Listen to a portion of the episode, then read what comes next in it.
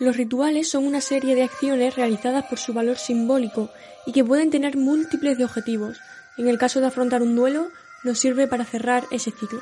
Por ejemplo, cuando un familiar fallece, se realizan diferentes rituales como puede ser el velatorio o la misa, y se hace con el objetivo de tener una despedida con el cuerpo del difunto. Y ahí entendemos que es la última vez que vamos a ver a esa persona físicamente al menos. Es un momento pues muy doloroso, pero también es necesario, porque es liberador. Empiezas a pensar en todo lo que esa persona ha aportado en tu vida y se lo agradeces. Y en caso de que tengas que pedir perdón, se lo pides. Y a partir de ahí estás en paz, porque has afrontado el ritual de la despedida. Esto es en cuanto a una persona fallece, porque yo ya sé que no la voy a volver a ver, no me va a hablar, no va a estar presente, ¿no? Pero si hablamos de un ritual por un duelo amoroso, y cuando digo amoroso me refiero tanto a una pareja como a una amistad perdida, como a un familiar que interpreta que ya no lo es, pues aquí sí que es completamente diferente, porque sí que siguen estando. Sigue genera esa persona sigue generando información que nos puede llegar, hasta puede ponerse en contacto con nosotros. Entonces, para saber afrontar cualquiera de estos tipos de situaciones, tenemos que hacer rituales que nos ayudan a afrontar un duelo y el duelo nos sirve para empezar a acomodar nuestra vida sin esa persona e independientemente de que esa persona siga existiendo o no en este mundo. Ya podemos decir adiós, podemos decir hasta aquí, yo puedo agradecer y perdonar y continuar mi camino. Y vengo a enseñarte dos rituales que te servirán en cualquiera de estos casos. El primer ritual consiste en la limpieza de tu casa. Con esto no me quiero referir a que te pongas a barrer y a fregar, sino que todo lo que emocionalmente te conecte con esa persona, si tienes fotos, si tienes un pantalón que te regaló, si, si tienes un cuadro, bueno, pues con esto se pretende limpiar emocionalmente los espacios en los que vives. Para llevar esto a cabo, tienes que buscar tres cajas, donde vas a meter las cosas que creas que te pueden estar afectando tu estado de ánimo y las vamos a clasificar de la siguiente manera. En la primera caja vamos a meter lo que se puede regalar, donar o vender. Suena un poquito un poquito frío, ¿verdad? Pero hay cosas que le pueden servir a alguien más y que también pueden tener un valor económico, o que no lo tenga, o que sí lo tenga pero no quieras venderlo y prefieras donarlo. Yo lo que te aconsejo es que si, si quieres deshacerte de algo que no te está haciendo bien y que además le puedes sacar un beneficio económico, pues te lo recomiendo que lo hagas, es una buena manera de poner punto y final a ese objetivo, a ese objeto, perdona. O también el donarlo o regalarlo es muy buena idea porque estás colaborando con quien lo necesite o con quien ese objeto le agrade. Así que cualquiera que sea tu decisión, seguro será la correcta. En la segunda caja vamos a meter lo que se puede tirar. Porque nos guste o no, hay cosas que no le van a servir ni a otras personas ni a nosotros, como por ejemplo son el caso de las fotografías, que tienen establecido un vínculo directo con nosotros, por lo tanto, el sitio al que tiene que ir ya lo sabemos.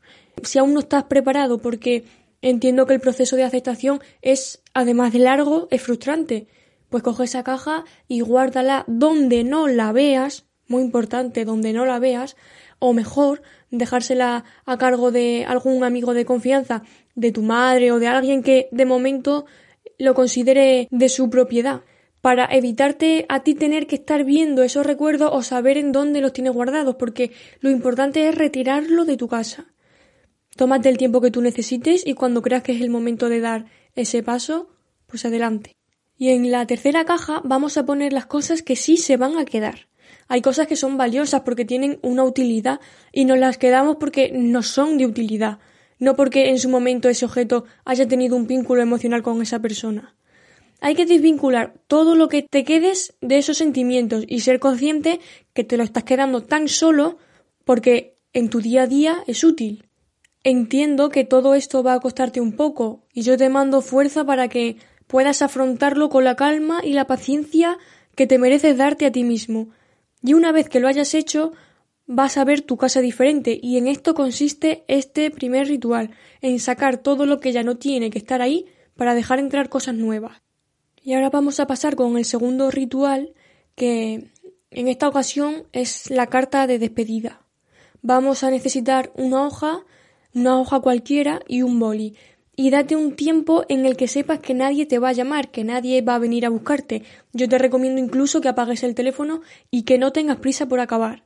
Si necesitas una hora, pues tómate una hora. Y si necesitas tomarte tres meses, pues escríbela a lo largo de esos tres meses.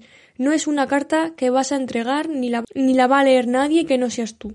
Porque de esta manera no vas a poner filtros a tus sentimientos y sacarás de ti todo el dolor, toda la rabia, toda la ira y todo aquello que te esté dañando. Te voy a decir cómo es la estructura de esta carta para que sea más sencillo para ti hacerla.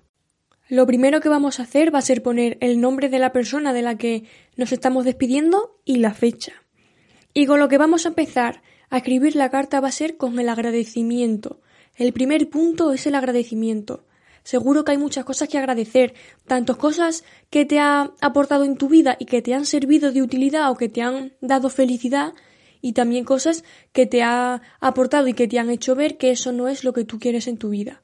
Agradece hasta el dolor que te haya causado porque seguro que de este vas a sacar lecciones muy buenas y que por el resto de tu vida te serán de gran utilidad.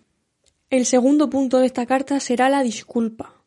Pide disculpas por aquello que se dejó de hacer o por aquello que se hizo o por los errores que se tuvieron, por las mentiras, por las infidelidades, por todo aquello que haya estado de tu parte todo eso que has hecho tú o que hayas dejado de hacer, pide disculpas a esa persona por aquello que pudiste hacer diferente, por aquello que hice, por aquello que no quise hacer. Este apartado es para eh, sincerarte contigo mismo y pedir perdón por todo aquello que de alguna u otra manera se pudo hacer mejor. El tercer punto es el perdón.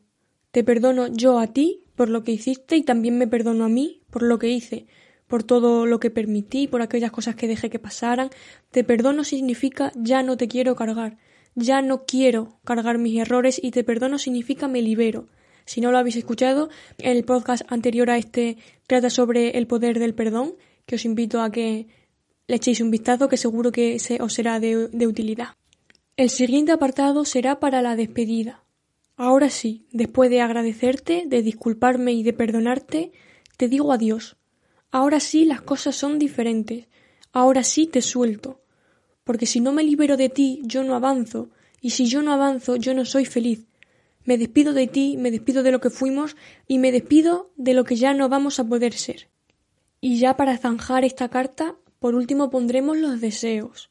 Es importante que todos tus deseos sean buenos, tanto para ti como para esa persona, como para el futuro de ambos o como para el futuro de la familia y de amigos que han perdido a un ser querido. Desea con todas tus fuerzas el bien y escríbelo. Escribe todo lo bueno que deseas que la vida traiga. Desea amor, desea paz, desea estabilidad, desea equilibrio, desea alegría. Y con esto se cierra esta carta. Ahora te pido que vayas a un lugar seguro para lo que te voy a proponer y tómate un respiro para leer esto que has escrito. Tómate el tiempo que necesites y una vez que termines de leerlo, te vas a dar la oportunidad de quemarla. La quemamos porque de lo contrario estaría presente en nuestro día a día y sería abrir de nuevo la herida. La quemamos y no dejamos evidencia de ella, pero lo más importante, el fuego es una señal de destrucción y del cambio que conlleva esa destrucción. El fuego causa una destrucción que transforma, y quiero que te quedes con esta idea, con que este ritual te transforma también a ti. Espero que esto te sirva para tener la despedida que mereces y necesitas darte y que tu vida esté llena de felicidad y de éxito. Te mando toda mi fuerza y apoyo si es que estás, estás pasando por un mal momento y espero que esto te sirva y te sea liberador. Muchas gracias por llegar hasta aquí y nos vemos el próximo jueves.